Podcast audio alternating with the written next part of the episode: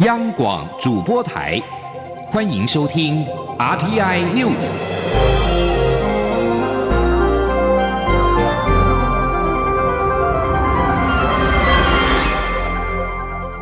听众朋友您好，欢迎收听这节央广主播台提供给您的 RTI News，我是张顺祥。今天是二二八事件七十三周年。蔡英文总统上午出席在二二八和平纪念公园举行的中枢纪念仪式，对未来的转型正义工作，蔡总统提出了三点原则，其中要求现阶段配合促转会调查受到征集选定的政治档案，除了极少数依法不能够解密的档案之外，国安局要在一个月之内完成解密工作。请央广记者欧阳梦平报道。蔡英文总统出席二二八事件七十三周年中枢纪念仪式，他在致辞时表示：“二二八曾经是台湾社会不能说的事，但随着政府致歉，教科书里有越来越多二二八的内容，也有越来越多档案出土，越来越多新的受难者被发现，恢复名誉，给予平反。新的著作、新的发现，让受害者及加害者的面貌更清晰。”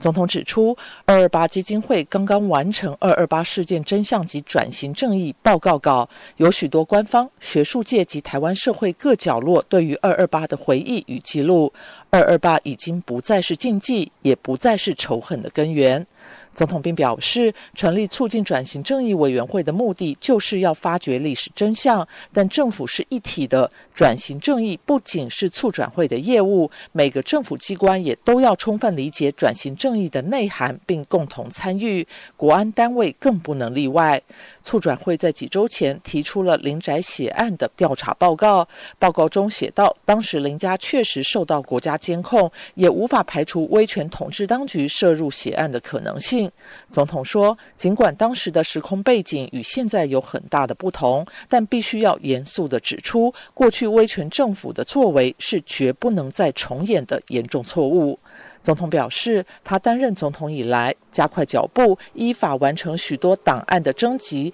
整理、保存及开放应用，但任务还没有完成。他要宣示转型正义工作后续的三个原则，包括促转会优先调用的档案中，已经解密且移转档案局的部分，包括林宅血案、陈文成命案，要以最大开放、最小限制的原则，开放给社会大众阅览及运用。国安局也要在一个月内完成已选定政治档案的解密工作。他说：“国安局已经向我报告，为了配合促展会的调查工作，半年来加速进行政治档案的解密、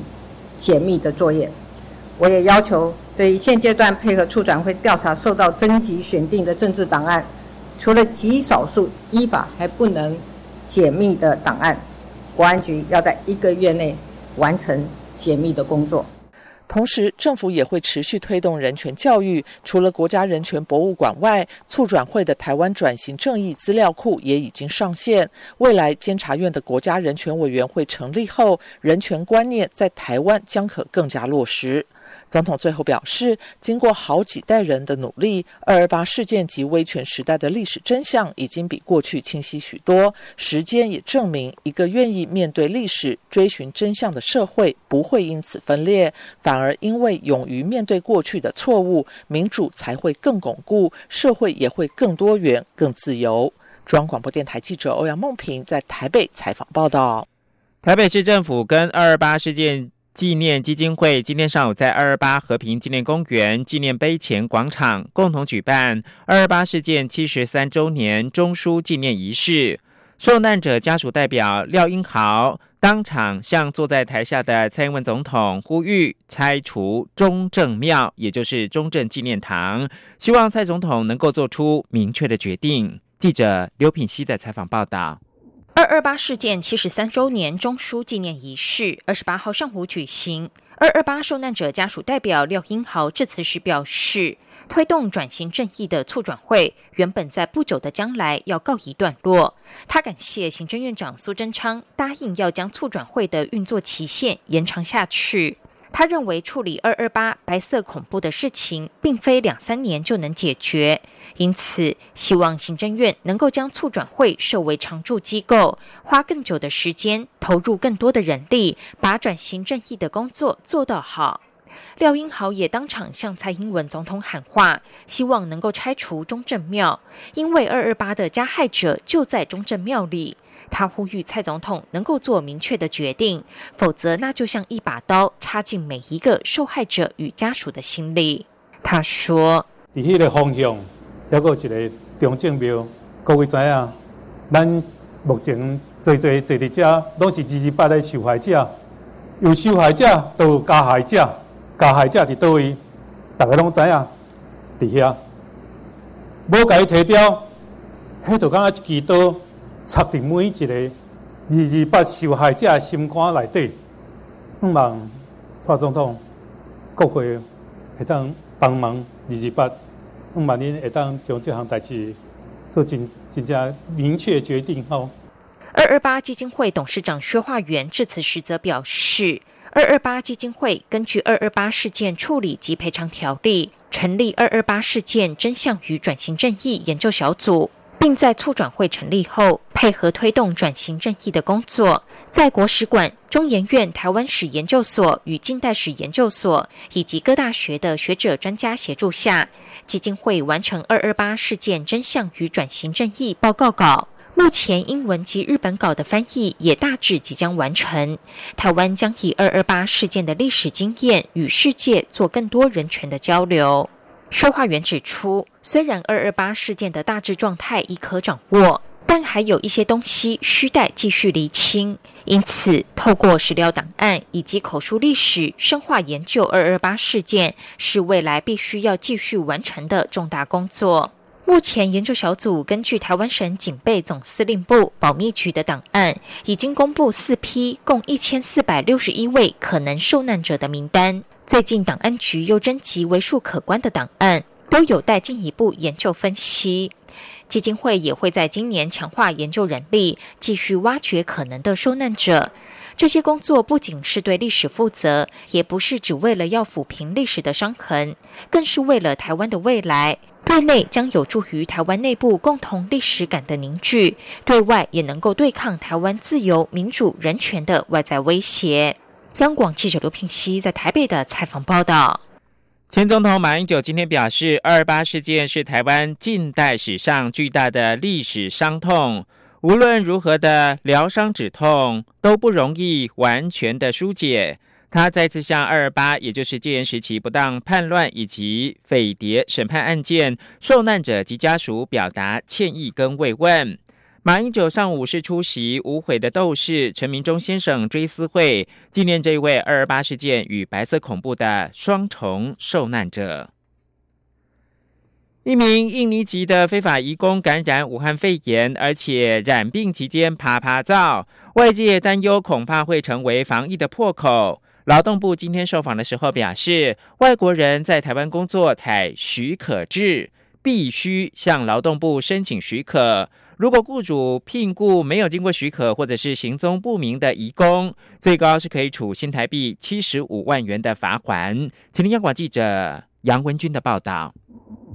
家人有慢性病史、高血压，最近突然住院，急需人力照顾。医院外马上就有人递名片，保证马上有工。究竟这些移工是否为合法聘雇呢？劳动部请雇主掌握查、核、问三步骤，在聘雇前先查验外国人的居留证及工作许可证本，再核对证件与本人身份是否相符，最后再询问外国人是新住民，移情居留。还是移工身份，就能避免违反规定。劳动部劳动力发展署跨国劳动力管理组组长薛建中呼吁雇主不要聘雇来路不明的外籍劳工，否则恐将面临十五万到七十五万元的罚款。他说：“聘雇移工是许可制，必须要经过劳动部的许可，好才可以合法聘雇。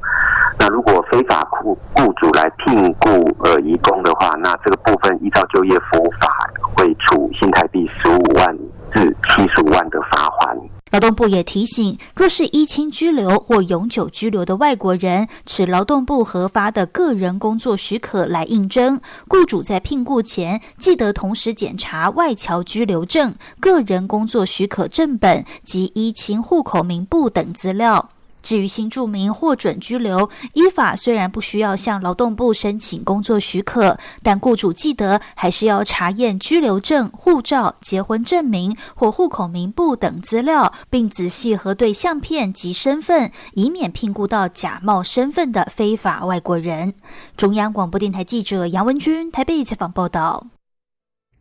港媒报道，香港一传媒集团的创办人黎智英等四人泛民主派的资深人物，今天早上被警方逮捕。事件涉及到反送中八三一集会游行的非法集结。香港多家媒体报道，警方的重案组便衣探员早上逮捕了黎智英、民主党的前主席杨森、何俊仁跟工党的副主席李卓人。根据报道，今天早上七点多，大批的便衣探员到黎智英位在何文田嘉道里道的住所逮捕他，其后带他到附近的九龙城警署进行调查。在同一时间，便衣探员也上门逮捕了杨森、李卓仁、何俊仁。有媒体报道表示，黎智英等人被捕的原因是涉及到去年的八月三十一号的反送中游行的非法集结。黎智英还涉嫌在二零一七年六月四号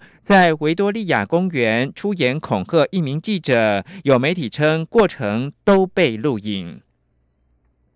继续把新闻焦点关注到是欧洲跟美国的股市都是狂跌的，油价也是重挫。欧洲主要股市二十七号收盘是狂泻，跌幅都超过百分之三。主要原因是因为俗称武汉肺炎的 COVID-19 疫情扩散，市场疑虑日增。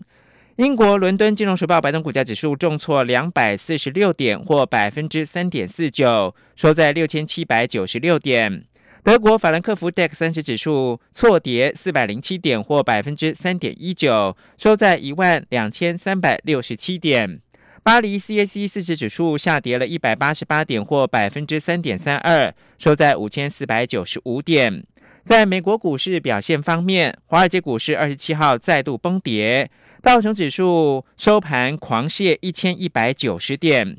至于国际的油价，二十七号也是重挫的。纽约原油期货价格跌到二零一九年元月以来的最低水准。西德州中级原油四月的期货价格下跌了百分之三点四，收在每桶四十七点零九美元。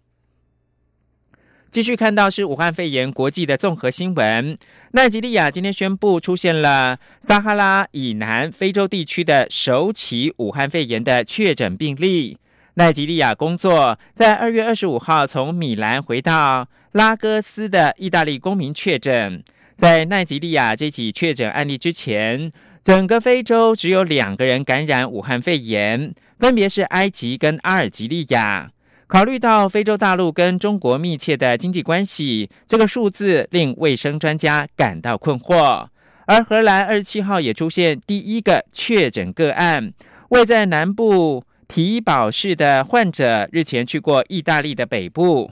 而在伊朗，副总统艾伯特卡经过检测呈现阳性的反应，算是目前最高官员确诊的病例。南韩方面呢，今天是新增了两百五十六起武汉肺炎的确诊病例，使得总感染数达到了两千零二十二人，成为中国以外全球最多的国家。至于死亡人数，则是维持在十三人。而在美国，《纽约时报》报道，美国政府人士爆料，联邦防疫团队训练跟防护装备不足。这些防疫人员在军事基地接触隔离检疫的美国民众之后，自由离开，已经成为防疫的缺口。而美国总统川普二十六号安抚民众，表示疫情风险仍然是非常的低，令人怀疑。而世卫的秘书长谭德赛二十七号表示呢。整个全球有可能演变成为大流行。大家好，我 T 哥，我是 Tim 嫂。防疫观念带着走，出门买菜唔免惊。第一，选购商品时尽量避免重复触摸商品，选定后下手可以维持双手清洁。第二，购物期间尽量避免触摸眼、口、鼻。第三，不小心咳嗽或打喷嚏时，请务必记得咳嗽礼节，用衣袖遮住口鼻才卫生哦。第四，请务必落实勤洗手，回到家马上洗手。家里如果有小朋友或年长者，最好把外出服换掉，让我们一起保护彼此的健康哦。由政府请安心资讯有机关署提供。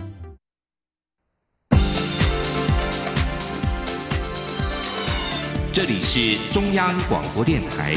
台湾之音，欢迎继续收听新闻。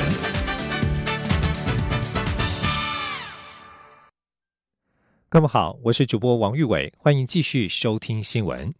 俗称武汉肺炎的 COVID-19 疫情持续延烧，重挫全球观光业，也让外界好奇现在是否还有不受影响的旅游航线。对此，中华民国旅行工会全联会理事长肖伯仁今天受访时表示，几乎快要全灭了，更担忧如果疫情再拖下去，就不知道何时会断气。现在只盼望台湾的疫情可以受到控制，那么业者还渴望从国旅开始振作。今天，央广记者吴丽君的采访报道。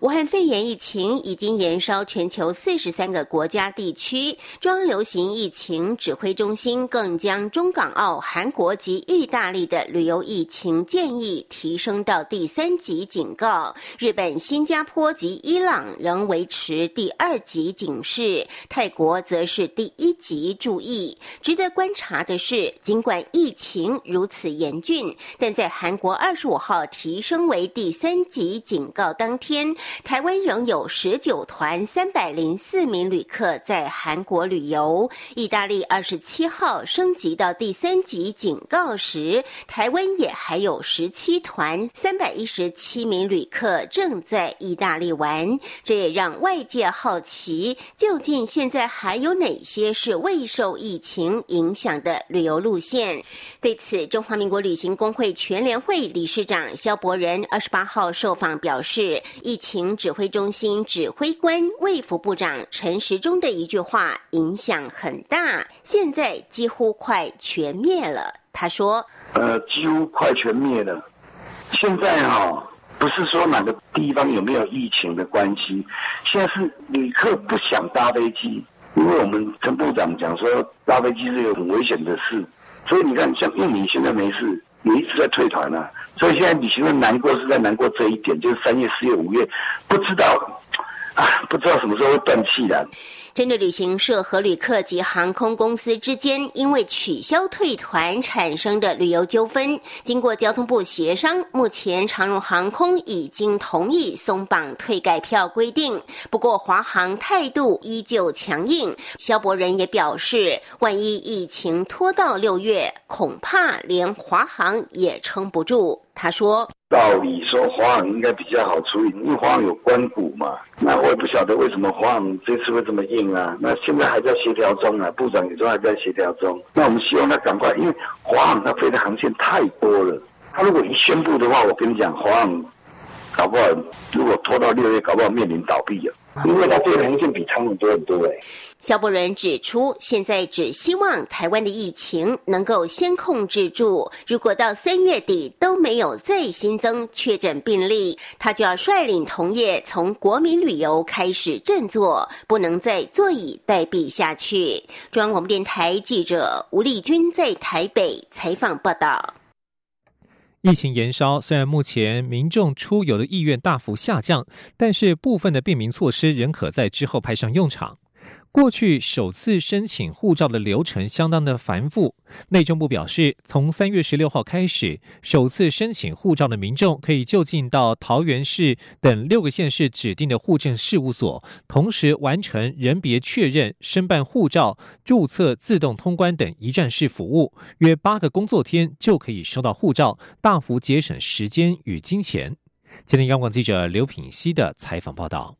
根据现行规定，民众如果首次申办护照，本人如果无法亲自到外交部领事事务局或是四个办事处申办，可以先到户政事务所办理人别确认后，再将申请书、身份证影本、户籍誊本委托旅行社亲友代办。如果要申请自动通关，还必须另外亲自到移民署的据点、领务局或是机场申办。为了提供民众更便利的服务。内政部与领务局及移民署合作推出一站式服务，民众只要到户政事务所，就可以一次办好人别确认、护照申请以及自动通关的申请作业。民众只要拿缴费单到超商、邮局、农渔会等地缴费后，领务局就会进行审核并制发护照，大约八个工作天就可以到原本申办的户所领取，或是付邮资送到指定的地址。内政部户政司司长张婉仪说：“那我们想要把这个流程做一个简化，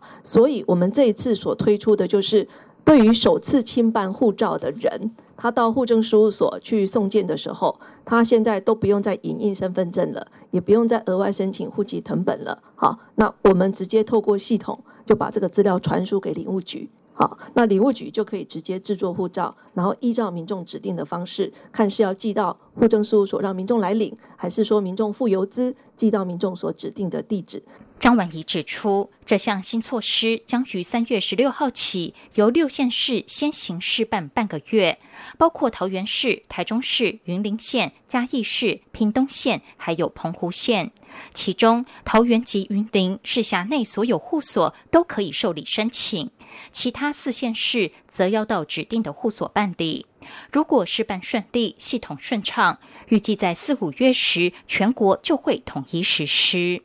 央广记者刘聘熙在台北的采访报道。继续关注学生的就学权益。受到武汉肺炎疫情影响，部分台湾学生滞留在中港澳，担心没有办法参与大学甄选的入学管道。大学招生委员会联合会招联会在今天表示，学生可以将疑虑回报所属高中，招联会会诊之后，预计三月五号开会讨论，提出建议方案。根据教育部统计，原本在台湾就读高中职以下学校，因为武汉肺炎疫情滞留在中港澳地区的学生约有六百三十人，其中高中三年级的学生，三月二十三到二十四号必须报名大学甄选。学生担心甄选的权益。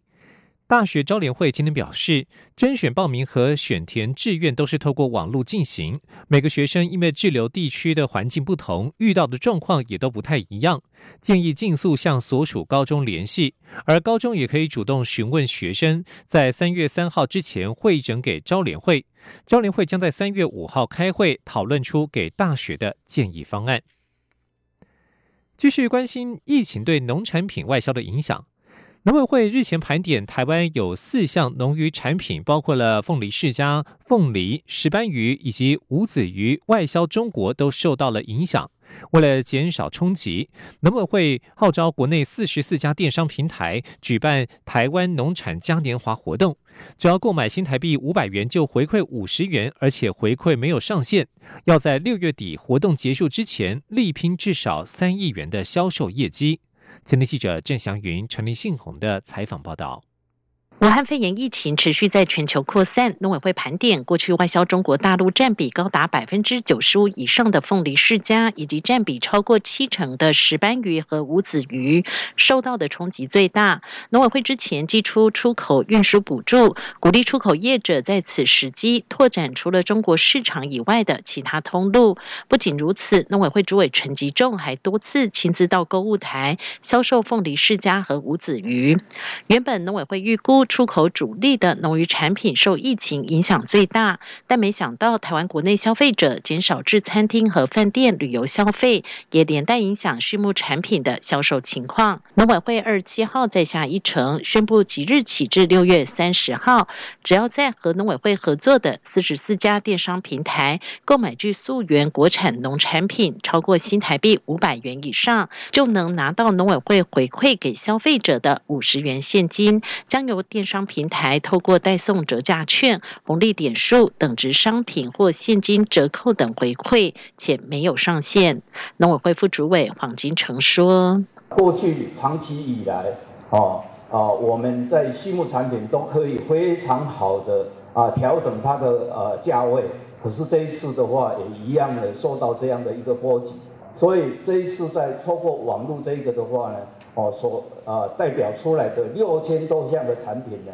哦绝对不是一般的从市场上哦就是呃呃就一般的市场可以采买的，它都是一个非常呃就是精致的一个精良的一个产品。农委会也表示，武汉肺炎疫情改变消费者的采买行为，电商平台在此期间业绩快速成长，平均成长超过三成，有的甚至成长五到六倍。农委会也希望透过和平台业者合作，鼓励消费者多购买台湾农产品，且在六月底活动结束前，能够拼出至少三亿元的销售业绩。中央广播电台记者郑祥云、陈林信宏采访报道。疫情未解，应对冲击的同时，更要做好防疫工作。有民间科技业者协同合作伙伴，正式推出了创新的智慧防疫解决方案，包括了 AIoT 的口罩温度以及空气品质监测，可以适用于各个医疗院所、公家单位、学校以及民间企业，并且节省掉不少的人力成本，度过这段防疫警戒时期。今天央广记者杨仁祥、谢嘉欣的采访报道。武汉肺炎防疫总动员，大众运输、公共场所甚至企业办公室，处处可见民众戴上口罩、勤洗手。某知名科技巨擘看准这波防疫需求，串联合作伙伴，短时间内开发出多种运用 AI、物联网及云端的智慧解决方案，如高敏感度的空气品质检测仪、掌上型的红外线温度感测器、穿戴式温度感测器等。针对出入医院或是大型密闭空间的防疫需求，团队也开发出一站式的温度口罩检测装置。合作厂商 AI 工程师薛兆廷说：“当你有戴着口罩过来，拿你的卡、拿你的识别证去做一个比就是识别的话，它马上可以透过 AI 的运算，还有云端的资料分析，可以马上告诉你说，OK，这个人有没有戴口罩？呃，这个人有没有发烧？等等，对。”那就是可以让可以让疫情的防疫上，或是一些防备会更有效率的去做处理。这样，业者表示，这些方案主要是提供一座检测平台，透过 AI 学习来减少误判。业者李启后说：“你可能都有这个经验，我可能不断的去把你拦下来，可是其实你是正常的、健康的，对不对？那这个如果案子多的话，在我们一个尖峰时期，其实会造成。”这个不管是呃顾客啊，或者是院所的一些不方便跟人力的浪费，很可惜。所以我们希望我们可以帮忙一点在这个领域。业者指出，盼能将这些解决方案逐步导入公家机关、医疗院所及民间工厂等，目前正与合作伙伴积极洽询。中央广播电台记者杨仁祥、谢嘉欣采访报道。关心武汉肺炎对国际间重要活动以及营业场所的影响。日本 NHK 报道，为了预防疫情扩散，位于千叶县的东京迪士尼乐园以及迪士尼海洋，从二月二十九号开始到三月十五号为止，将闭园十六天。而日本从小学到高中将从下周一三月二号起停课到三月底的春假。日本厚生劳动大臣加藤胜信今天表示，学校停课的时间将是疫情蔓延的程度而定。南韩流行乐天团防弹少年团受到疫情在南韩蔓延的影响，预定四月在首尔举行的四场演唱会已经喊卡。阿布达比体育委员会二十七号表示，由于两名参赛者确诊武汉肺炎，阿拉伯联合大公国的自行车巡回赛最后两站已经取消。另外，全球超过三百个商展因为避免疫情蔓延，被迫延期或取消。原定下周揭幕的旅游业盛会柏林旅展也可能停办。其中被取消的商展或延期的商展有两百二十三个在亚洲，六十三个在欧洲。欧洲取消的展览大多是在疫情严重的意大利。此外，原定二月底举行的全球行动通讯大会宣布停办。法兰克福国际灯光照明及建筑技术展从三月演到九月，这两者都是相关领域最重要的商展。焦点转到美国。美国联邦众议院外交委员会亚太小组二十七号针对武汉肺炎举办第二场听证会，议员关切台湾遭到世界卫生组织排除的处境，批评中国作为不当。众院外委会亚太小组举行听证会，检视美国及国际社会的抗疫措施，并且邀请了国务院亚太事务副驻青费德伟以及疾病管制及预防中心 CDC 的主任瑞斐德等官员出席。共和党及众院台国会台湾联线共同主席夏波表示，阻止台湾以观察员身份参与世界卫生大会，造成全球卫生体系的缺口。台湾不仅较邻近疫情发源地有更顶尖的医疗院所及人员，较中国也可提供更多协助。而费德韦则指出，台湾目前有超过三十起武汉肺炎确诊病例，却无法从世卫组织取得及时资讯，影响台湾人民的健康。另外一方面，台湾处理武汉肺炎的经验也无法与其他会员国共享。他强调，美国会持续与伙伴国家合作，抵抗中国阻挡台湾参与的行为。以上新闻由王玉伟编辑播报，这里是中央广播。